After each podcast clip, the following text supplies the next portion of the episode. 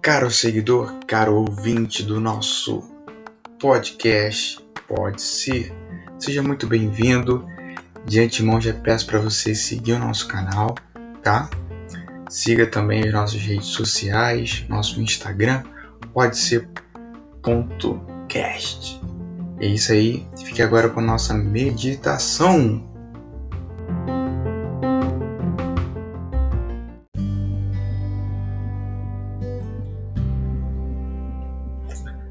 Verdade e Salvação, 8 de junho. Assim, mantenham-se firmes, cingindo-se com o cinto da verdade, vestindo a couraça da justiça. Efésios 6, 14.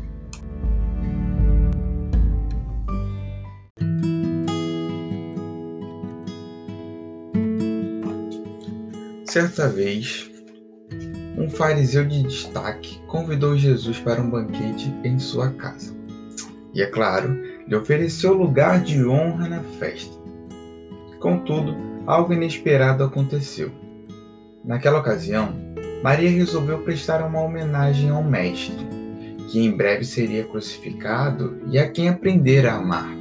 Assim, entrou na sala de forma sorrateira quebrou um vaso de perfume e o derramou aos pés, aos pés daquele que havia perdoado e desenvolvido sua dignidade. Logo aquele gesto foi interpretado como suspeito, pois lavar os pés de alguém em público e enxugá-los com os cabelos era uma atitude censurável. Ao ver a cena, Simão, o anfitrião, questionou em seu íntimo: se este homem fosse profeta, é lógico que saberia quem nele está tocando e que tipo de mulher é ela. Uma pecadora, né? Lucas 7, 39, parafraseado. Jesus, porém, ao perceber o que estava acontecendo, dirigiu-se ao fariseu, perguntando: Ei, Simão, tenho uma coisa para te dizer. Verso 40. Cristo poderia ter revelado publicamente todos os podres, os pecados e os pensamentos obscuros de Simão, mas ele simplesmente não decidiu não fazer. O mestre pensou e decidiu contar uma história que só aquele homem entendeu. Ele não usou a verdade para intimidar Simão, mas para tentar levá-lo para o céu. Tentou resgatá-lo, Simão, daquela, daquele mundo escuro. Tão importante quanto buscar a verdade é saber o que nos motiva a buscá-la. Os motivos são tão importantes do que os atos. São tão importantes e mais importantes do que os atos. Se estivermos interessados em ser ferramentas nas mãos de Deus e ferramentas para salvar outras pessoas, né? Precisamos nos moldarmos, né? Moldaremos nossas palavras de tal maneira que apresentaremos a verdade para edificar e não o contrário, é usar a verdade para ferir alguém. A Bíblia afirma que conhecemos as pessoas pelos seus frutos, ou seja, pelo que elas dão de melhor, mas não diz que temos o direito de ofendê-las por eles. Lembre-se de que quando Jesus proferia a verdade, seus motivos eram mais puros e elevados. Cada palavra dita por ele tinha o objetivo de redimir, não de destruir. Quando tivermos o mesmo sentimento que houve também em Cristo Jesus, teremos alcançado um nível de excelência sublime, a ponto de não utilizar a verdade por motivos errados, mas mediante a autoridade que vem por meio do exercício do amor.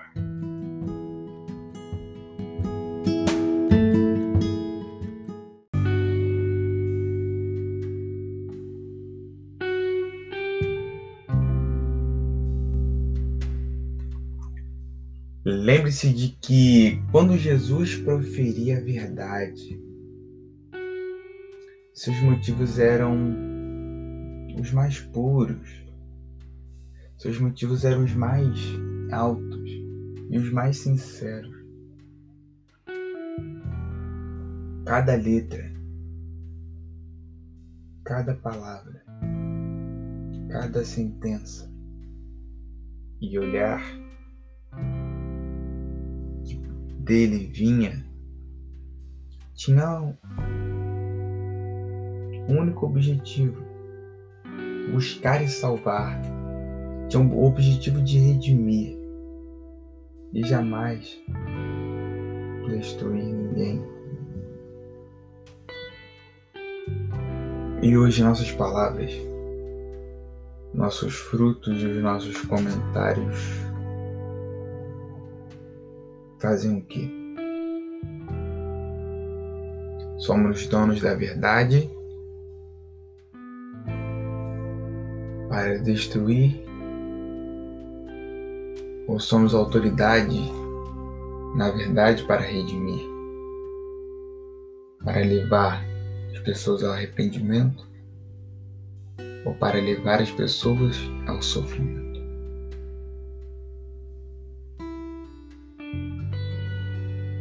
Com esse pensamento de reflexão, pare os próximos dois minutos para refletir o que, que realmente está passando na sua vida hoje.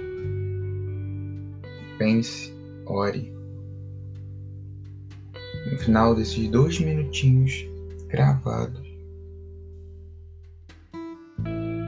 eu vou orar por você. Se você bem aceitar, fique até o final. Eu quero orar por você. Amém?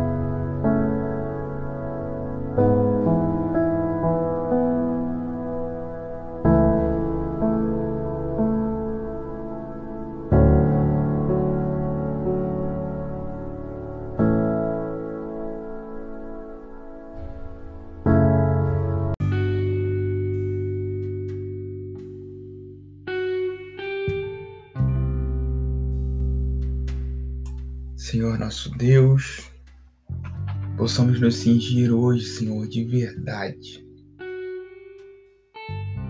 e da verdade. Cingir-nos, Senhor, de algo que vem para libertar e salvar, redimir as pessoas.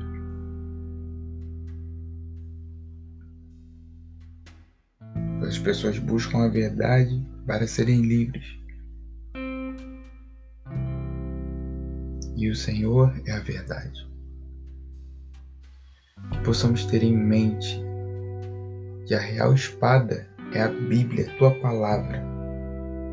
Que a verdade é a nossa proteção para os nossos mais íntimos. Saber a verdade é saber que temos um Deus nos redime. Saber a verdade é saber que não merecemos, mesmo assim temos a sua misericórdia. Ter a verdade é mostrar para as outras pessoas o quanto elas são especiais e não o contrário. A verdadeira espada é a Bíblia, que fala do amor de Deus por nós e porque Ele morreu para nos salvar possamos ter isso em mente hoje. Libertar o nosso coração das palavras que ofendem e ferem. Que possamos trazer alegria, amor e paz às pessoas. E o Senhor, a nossa salvação. Perdoa as nossas falhas e as nossas dificuldades de entendermos isso. Em nome de Jesus. Amém.